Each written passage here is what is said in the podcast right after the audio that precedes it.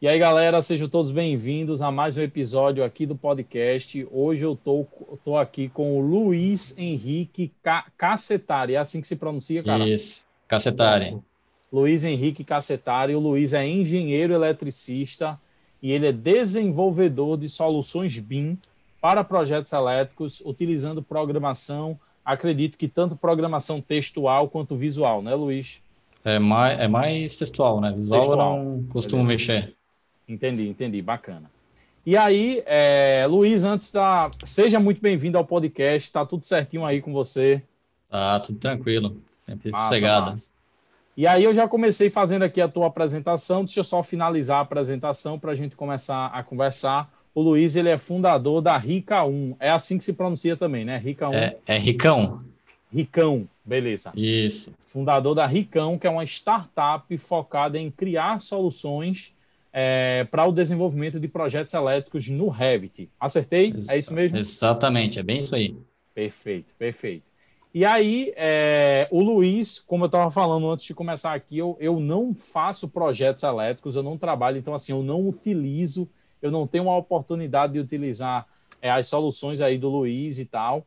Porém, eu vejo muito, muitas demonstrações, eu estou em contato diariamente com muita gente que é da área, e fala muito bem de você, indica muito bem seu trabalho. E aí eu disse, cara, é, eu preciso convidar ele para o podcast, que massa que ele acertou aí, que ele aceitou aí para gente, a gente conversar, beleza? Beleza, tamo junto, né? Isso aí. E aí é isso. E aí a primeira pergunta que eu quero fazer para você, Luiz, é o seguinte: existem pessoas que preferem utilizar softwares como o K-Builder, que tem o é, QI elétrico, né? É, é. lá, enfim. Existem pessoas que preferem utilizar outros softwares. E você, é, por que você escolheu o Revit para você desenvolver projetos elétricos? É, eu, eu, queria, eu queria esclarecer, eu queria entender isso aí é, em relação ao seu trabalho. É, quando eu comecei a desenvolver projeto elétrico, né, eu trabalhava numa empresa de engenharia aqui de Florianópolis, né, e lá a gente utilizava o AutoCAD. Então, e foi meio na sequência, né? A gente pegava muitos projetos de arquitetos, parceiros, Entendi. e tinha alguns arquitetos que já utilizavam o Revit. Isso aí era lá por volta de 2015, né?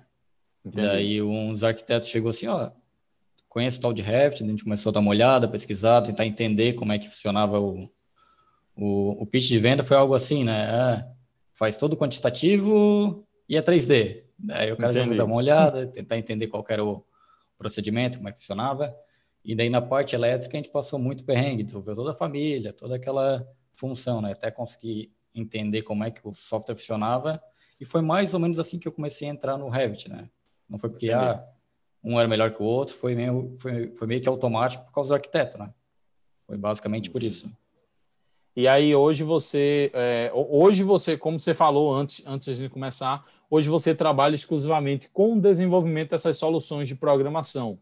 Mas é. quando você trabalhava com projetos ou quando você pega projetos, é, você faz todo o fluxo dentro do próprio Revit, não é isso?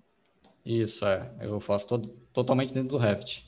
Entendi. E quando a gente trabalhava com a empresa que eu trabalhava, né, a gente acabava fazendo muito misto, né? O cara chama, que é uma parte cálculo de dimensionamento no, no AutoCAD Entendi. E o restante, a modelagem em si, no dentro do Revit. Entendi. Bacana. Muito, muito bacana. E ó, isso é uma dúvida que a galera tem, que quem está querendo fazer, né, quem está querendo iniciar, é, muita gente acha que no, muita gente fala que, que no Revit tem várias limitações e realmente tem algumas coisas bem manuais dentro do Revit, né? E é por isso que é, hoje o seu trabalho é, é, é desenvolver essas soluções. E aí a próxima pergunta é em relação a isso. É, eu, queria que você, eu queria que você falasse um pouquinho aí quais são as atividades mais manuais dentro do Revit no, no processo do, do, de desenvolvimento dos projetos elétricos. Eu, eu gosto de dividir o projeto elétrico em quatro grandes etapas, né? Que é a parte de lançamento de os pontos, né? Parte de uh, eliminação, uh, interruptor, tomadas, os quadros, definição de entradas, e depois tem a parte de conexão, são todas as partes de eletroduto, eletrocalha, é, bandeja de cabo, tudo que faz a infraestrutura para conectar todos esses pontos, né? Isso, até nesse ponto aqui, o Revit faz perfeitamente. Daqui para frente, que é a parte que é de dimensionamento e documentação, ele já se pena um pouco, já que o, o Revit não é um software para isso, né? Entendi. Ele faz algumas coisas da parte elétrica, mas ele tem muita adaptação, né? Então, quando começa a adaptar muita coisa, tu acaba criando um monte de processo manual. Entendi. E, e normalmente nesses dois pontos, que é principalmente parte de fiação, que o Revit não faz, ele não passa fiação dentro do eletroduto e tudo mais, é totalmente um padrão, acho que é dos Estados Unidos ou Europa, não sei bem exatamente, mas não se encaixa com o padrão aqui brasileiro, né? De Entendi. projetos elétricos. E aí você é, é, é, justamente nessas etapas que tem gente que vai tentar utilizar, né? E acaba desistindo do Revit por causa disso, né? É, tem, tem muita empresa que não está pulando para o Revit ainda por causa da parte da fiação, né? Fiação, é, dimensionamento, fiação, documentação, essa área ali é muito dá muito trabalho, né? Se for fazer um projeto e fazer tudo, todos esses detalhes manualmente, é dá bastante trabalho. Eu tenho algumas empresas parceiras que estão agora uh, nesse início de ano pulando totalmente para o Revit, porque agora a ferramenta já está bem robusta já consegue entregar um projeto sem o cara ficar perdendo um monte de tempo, passando fiação, passando anotação Entendi. e tudo mais, né? Bacana. Fazendo diagrama e esses outros detalhes que são um trabalho braçal que uma máquina, uma solução pode fazer num clique, né? Entendi. Bacana, bacana. E aí, é, é, Luiz, é, vamos, vamos falar um pouquinho, não está nem aqui no script, quer dizer, estaria mais, hum. mais para o final, mas vamos falar um pouquinho das suas soluções, do que é que você, do que é que você tem hoje, do que é que você já desenvolveu hoje é, para o mercado ou para empresas parceiras. Então, eu, eu sei que você tem um plugin, eu não sei se você tem só esse plugin, mas eu sei que você, eu já vi um, um, a demonstração sua de, de um plugin justamente para fiação, se eu não estou enganado. E aí é, fala um pouquinho aí das, das soluções aí que você já que você desenvolveu e que hoje você oferece para as empresas e como é que a gente, como é que a gente, é, o pessoal como empresa pode ter acesso a isso? Uh, primeiramente, eu tenho duas soluções, né, que eu acabei desenvolvendo. A primeira que eu desenvolvi foi, acho que foi lá perto de 2017 ainda, faz muito tempo. Entendi. Não sabia nem o que eu estava fazendo na época, né? Só, só fiz, criei, botei para rodar e ver o que acontecia. Enfim. Entendi é, que é o, o Conduit, que ele facilita a criação de conduítes entre caixas de passagem, né? No caso, selecionar uma, uma caixa de iluminação, uma 4 ortogonal e uma 2 por 4, ele cria um conduíte, um, um eletroduto, conectando essas duas caixas, tudo dentro do Revit, todo aquele sistema, conecta e tal. Não tem aquela coisa chata que é criar conduítes, que tem, tem bastante manias o Revit, né? Entendi. E esse foi o primeiro que eu desenvolvi. E depois no, nesse início do ano, ano passado, né, enfim, uh, eu comecei a desenvolver a parte de fiação. Daí comecei a focar mais nessa parte, tinha alguns parceiros que estavam interessados nessa solução, daí eu comecei a desenvolver mais para resolver esse problema, que é focado no, no dimensionamento da fiação. No momento ele não faz ainda, mas o foco principal agora ele tá, ele faz o lançamento da fiação automática, que é Entendi. o grande gargalo ali do pessoal que gosta de fazer projeto, né? É, lançamento da fiação automática, daí ele faz também o quantitativo e o diagrama no filar, que também é algo bem é, maçante, né? No, se for fazer manualmente, né? E, obviamente, Bacana. né, tudo interligado ali com o sistema do Revit.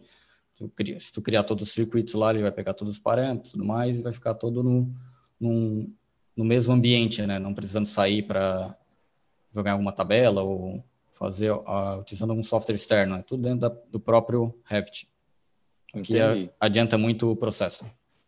Adianta muito o processo, né? Bacana. E, Luiz, é, me fala uma coisa. Eu, como empresa, como é que eu adquiro essas, essas, essas suas soluções? O que é que você faz hoje? Você trabalha diretamente com as empresas ou está aberto lá na plataforma dos plugins de Autodesk para para a galera comprar? Como é que é? É, eu, eu tenho o site ricão.com, tá? Lá eu tenho os plugins à venda. Qualquer, tem também versão trial para a pessoa testar 15 dias, sem problema algum. Eu tenho o, o plugin de, de eletroduto, ele está no site da Autodesk. Bacana. O de fiação ainda não está, porque eu ainda estou desenvolvendo ele, né? Ele não está uh, eh, finalizado, então tem alguns detalhes que eu quero ainda adicionar, que é a parte até de de telecom, né? Passar cabo de telefonia, TV cabo, dados e por aí vai. E também a parte de dimensionamento de fiação elétrica, que é o que está ainda faltando. E tem alguns Entendi. outros detalhes que o cara vai acabar descobrindo no meio do caminho e Não, adicionando, né? Obviamente. Com certeza. Mas no básico, no, consegue me encontrar pelo, pelo site e também no Instagram, né? Tem diretamente os links ali para adquirir o, as soluções e até para testar, né? E qualquer dúvida também é só dar um grito lá que o cara tenta ajudar, né? Sem mistério. Com certeza. E aí, todos os seus links, já avisando aí para a galera que está escutando, todos os links vão estar nas anotações do episódio. Quando esse podcast for ao ar, se der tudo certo, é o site do podcast já vai estar no ar e eu já vou ter lá uma, uma, uma página é, com, pode, com esse, uma página desse episódio onde vai estar todos os links do Luiz e se você estiver escutando no YouTube, eu também vou colocar o link aqui embaixo é, do, de todos os links do Instagram, do Luiz, do, do, do, enfim, do LinkedIn, de todos os contatos dele. E além, além do mais, eu também vou colocar o, os vídeos de demonstração do, seus, do, do seu plugin, beleza? Para a galera agradeço. conhecer, para a galera que não, que não conhece aí. Mas muito bacana isso, muito bacana. E é importante até, quanto mais gente testar, é até melhor para você como desenvolvedor, né? Porque sim, você vai recebendo sim, esse feedback e, e você vai conseguindo ver coisas que você não tinha, não tinha visto ainda, né?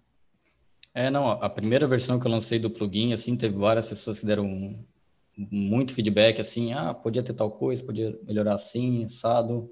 O cara vai adaptando e coletando o que acha, o cara acha que é interessante, né? E descartando algumas coisas, obviamente. Não, com certeza. E daí o cara vai tentando sempre melhorar a solução e torná-la mais agradável para todo mundo, né? Que é complicado agradar cada projetista. É, não, com certeza. É difícil. difícil. Não, Mas e, o cara tenta. Pois é, eu não trabalho com desenvolvimento de plugins, é, mas é, eu trabalho, eu desenvolvo algumas coisas sem ser plugins, então até o podcast é um próprio desenvolvimento aqui. E quando a gente lança alguma coisa no, no mundo, cara, é uma das coisas que a gente tem, é. uma das coisas que a gente tem que estar preparado é para esse feedback. Porque o feedback, tanto ele pode ser positivo como pode ser negativo, aí tem gente que não sabe o que está falando e fala besteira. Uhum. E aí uhum. você tem que ter essa, essa sensibilidade de fazer essa filtragem, não, não se não se doer muito com isso, o que é difícil pra caramba, né? É difícil, Porque... mas o cara vai, né? Aprende, é. o cara aprende. Você, você coloca tanto tempo numa coisa, você coloca tanta dedicação numa coisa, e, enfim, muitas vezes receber esse feedback não é tão fácil, né? Eu acho que isso é uma, uma realidade que a gente tem que se acostumar, né? Perfeito. Então é isso aí. Estamos é. sempre aprendendo, né? Com os feedback positivos, negativos e, e afins. Exatamente. É, Luiz, a próxima pergunta que eu tenho aqui para você é uma pergunta que a gente acabou meio que respondendo aí quando você falou das, da, do, dos, dos seus plugins, que seriam quais soluções de programação você usa para automatizar o desenvolvimento de projetos elétricos. Né? Então, você tem esses dois plugins aí que você falou. E aí, uhum. deixa, deixa eu mudar essa pergunta aqui e te falar. Claro. É, Dynamo Revit, que é mais minha praia. Você já tá. chegou a desenvolver alguma solução com Dynamo? É, e o que é que você achou, se você desenvolveu? Eu desenvolver eu nunca desenvolvi. Eu já peguei algumas rotinas do Dynamo de alguns parceiros que mandaram assim, ah, eu fiz essa rotina, será que não dá para implementar dentro do, da solução? Ou até para o cara trocar uma ideia, né? Ver se a rotina dele faz sentido adicionar também, né? Vou pegar o que tem de, de interessante que funciona, né? E tentar implementar dentro do, do próprio software, né? Mas desenvolver, desenvolver, eu nunca cheguei assim, ah, vamos fazer. Não, não tenho, não, não entendo muito bem a, o jeito de programar visual, não é minha, não é minha praia. Não, o cara, tem, o cara entende né, a lógica, mas não. Não. Entendi. Não, não. É muito mais o código ali para. Pelo menos para mim funciona, né? Não, exatamente. E é, eu, eu acho que a, a programação visual, se, se você vai levar isso como profissão, e se você quer fazer uma coisa o mais profissional, mais seguro possível, mais é, estável possível, é, é, você realmente vai, vai para a programação textual. Eu estou aí na área de, de Dynamo Revit e assim, as soluções que você faz são soluções que são muito acessíveis para arquitetos e engenheiros, mas elas não são, a, a talvez, um, um, problema muito complexo ou talvez uma solução de longo prazo é, você vai ter problema, porque aí você já começa a depender de pacotes, de gente que programou, e aí o Dynamo atualiza, aí o pacote não serve mais, aí enfim. Você tem diversos problemas aí que eles são mais fáceis de resolver quando você já tem um domínio da programação textual. Então, assim, realmente eu acho que tanto é que o caminho de muita gente que aprende Dynamo é em seguida começar a trabalhar com programação textual e até esquecer o Dynamo, sabe? Sim, é, é pular para o Python, né? Que, o, Exatamente. Que já tem alguma, alguns nós que o cara acaba criando em Python e já. Exatamente. Exatamente. E justamente por, ter, por você ter esse controle, né? Porque quando você está utilizando um, pro, um, um, um, um pacote, você não tem muito controle. Você depende daquilo ali.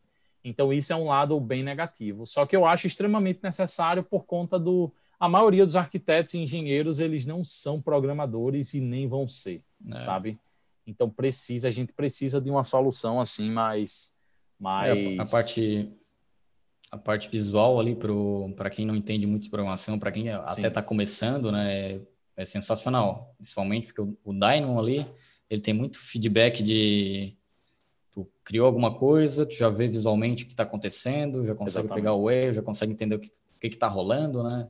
Esse é o grande a vantagem do, do Dynamo na hora de programar ali, né? Com certeza. Não deixa de ser uma linguagem de programação, né? Exatamente. Bacana, bacana. Então vamos lá. E aí, é... eu vou te fazer uma pergunta que eu, eu já... é uma pergunta que eu sempre gosto de fazer para quem vem aqui no podcast e quem e quem está nessa área de programação. Eu já chamei algumas pessoas aqui dessa área de programação e aí eu gostaria de te perguntar: você acha que todo projetista ele deveria aprender a programar? O que, é que você acha sobre isso? Depende do nível, né? Eu acho que todo projetista deveria aprender o, a programar pelo menos até o básico, né? Tem uma lógica de programação uh, num nível um nível básico, né? Se fosse, se fosse comparar com, com inglês, todo, todo mundo tem que aprender um, tem que saber um inglês básico, pelo menos no currículo ali, para ter uma noção do que, que Entendi. conseguir dialogar, né? Eu acho todo projetista, é, claro que tem alguns que vão ter mais facilidade, outros não, até para tu ver se tu uh, deve se aprofundar mais ou não, né? Depende do, do jeito que tu trabalha, né? Do, aonde tu trabalha e tal. Mas normalmente toda empresa tem um, uma pessoa mais encarnada em, em, na parte de programação, ou até já tem uma equipe especializada nessa área. Então, normalmente, o futuro é isso, né? O cara tem que aprender um pouquinho de programação, porque não adianta, é tudo digital e agora. Ah. Se tu tiver programação, tu vai certamente se diferenciar no, de outra pessoa. E, não, com certeza. Conseguir vaga e tudo mais, enfim. Com certeza. Não, eu, eu, tenho uma, eu tenho uma opinião parecida com a sua. É, eu acho assim, eu, eu acho que eu, eu penso eu penso por duas por dois caminhos. Eu acho que esse mundo de programação ele cada vez mais vai ser facilitado pelas soluções é, que outras pessoas estão fazendo. Por exemplo, confissão do momento da minha vida. Antes de, antes de vir aqui gravar com você, eu estou criando justamente o meu site do, do podcast. E é horrível criar site quando você não entende de programação. Porque você fica dependendo, ou você compra uma solução cara de construção de página. Perfeito. Ou você usa um tema que está tá bem limitado ao que o criador fez. E aí o criador, para desbloquear lá soluções, o criador vai lá e pede para você pagar e comprar aquele tem. Então, assim, aí eu pesquisando, né, hoje pela manhã, eu só fiz isso hoje, foi justamente pesquisando formas, e aí eu vi que tem a linguagem de programação, o CSS, que é justamente a linguagem que você usa lá dentro do WordPress para você mudar o, o, o, a cor da, do texto, mudar o, a fonte, o estilo, enfim, mudar o visual. É. E aí eu já fiquei com vontade de aprender essa porra. Eu disse, rapaz, eu vou, vou estudar isso aí, porque eu tô com raiva, eu não consigo fazer as coisas. Então, assim, cara, mas eu acho que, por exemplo, eu estou fazendo isso porque o site que eu estou fazendo eu ainda não estou monetizando ele, enfim, não, não, não, não vou movimentar nenhuma grana com ele. Mas se por acaso eu fosse, é, valeria a pena um investimento em uma ferramenta de criação de site que facilitaria todo o meu processo. Entendeu? Com certeza. Então, assim, eu acho que o futuro é isso. O futuro é justamente é, os programadores eles vão facilitar, vão surgir ferramentas que vão facilitar é, essa questão da programação. Hoje a gente tem o Dynamo para a nossa área, então o Dynamo já facilita demais soluções que você pode criar ali. E eu acho que o futuro, cara, é isso, sabe? O futuro é, é, é vai, vai ser muito facilitado. Só que você falou uma coisa interessante. Quem souber pelo menos o básico vai conseguir se destacar cada vez mais, não é, Luiz? Com certeza. É, como tu tá mex querendo mexer com CSS, já tem uma lógica de programação ali, tu já ah, quero é. ajustar algum detalhezinho que não tá como eu quero no, no pacote pronto lá que vem. Tu sabendo Exatamente. um pouquinho dessa CSS, é, HTML e por aí vai, tu já Exatamente. consegue mexer no site, já consegue ajustar algum detalhezinho, né? Não, Mas eu também, certeza. eu, eu, o site ali que eu tenho, eu que modelei tudo, fiz tudo no, do zero lá, mas obviamente eu estou procurando alguma solução mais pronta, porque tá fazer tudo do zero dá muito trabalho. Não, tá? com certeza. O cara perde e muito aí tempo. Você, e... você utilizou, você utilizou HTML, CSS, essas coisas, né? Sim, é. Tem uma parte que está assim, tem outra que está uh, eh, um PHP, né? Mas Entendi. normalmente é WordPress, que vale a pena o cara dar uma investida, pegar um template ali meio que pronto para o cara já deixar uma Exatamente. mascarada lá. Fica bom, fica Exatamente. Bom. Pois é, é, é, nesse processo que eu tô. E aí a gente vê a importância, né, de, de tipo, é, ou você se dedica realmente, você domina, e aí quando você domina o negócio, ninguém lhe para, porque você não depende de ferramenta nenhuma, você tem Exato. um conhecimento, porém o tempo que você vai ter que investir nisso, a energia que você vai ter que investir nisso é, é, é complicado, é complicado. Mas é. É questão de prioridade, né? Aquela coisa. Com certeza, com certeza, total. E aí, é, não, muito, muito bacana isso, é, Luiz. E aí é, é, é o seguinte, é, outra coisa, última pergunta que eu tenho para você é o seguinte: Nada. Como é que você enxerga o futuro do mercado de projetos elétricos em relação à programação? Você que está envolvido aí com empresas que estão que querendo as soluções que você tem, que estão te, te estão é, pedindo soluções. Então, como é que você encara é, o futuro da, do, do, do mundo de projetos elétricos em relação à programação?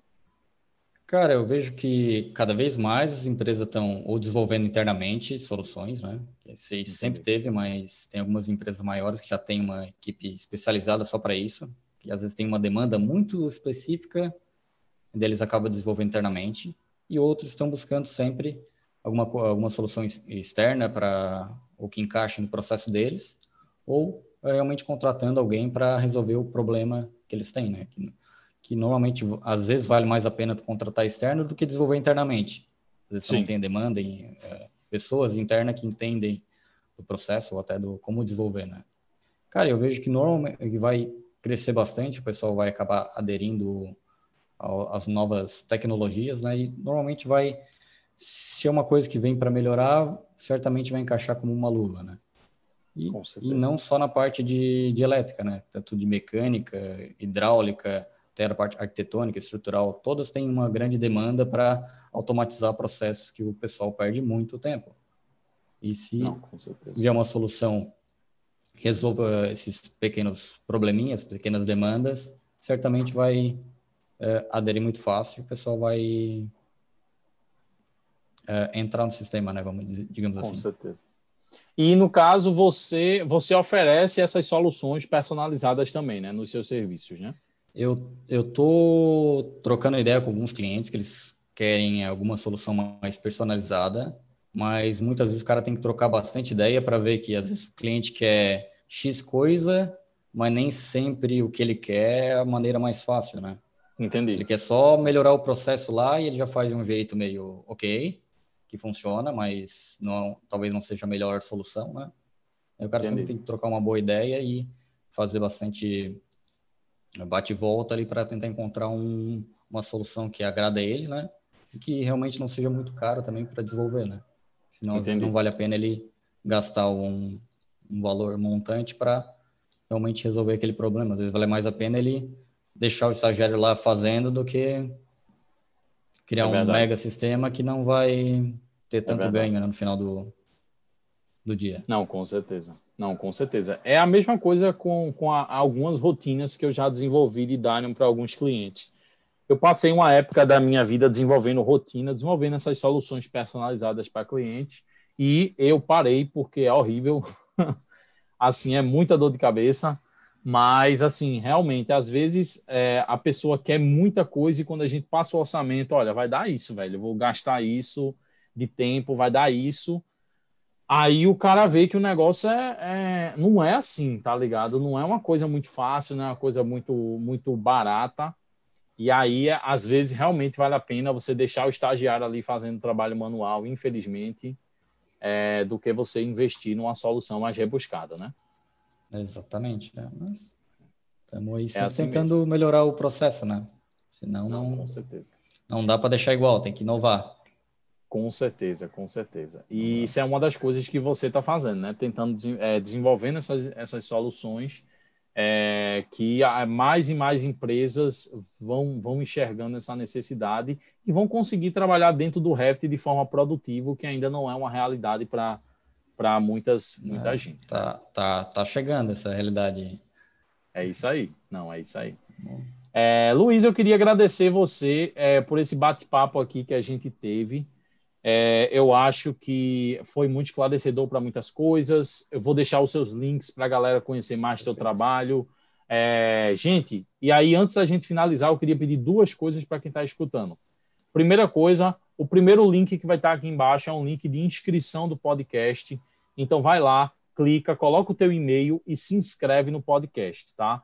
o que é que significa você se inscrever no podcast? Basicamente, eu vou te mandar um e-mail quando um, um, episódio novo sair. E dessa forma você garante que você não vai perder nenhum episódio, tá?